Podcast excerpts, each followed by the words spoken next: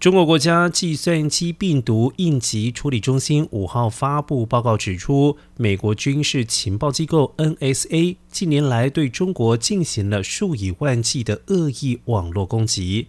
中国外交部发言人周一也表示，美国的网络攻击是对中国国家安全的严重威胁，并且要求美国做出解释，并且立即停止这些应受到谴责的行为。不过，美国国家安全局尚未作出回应。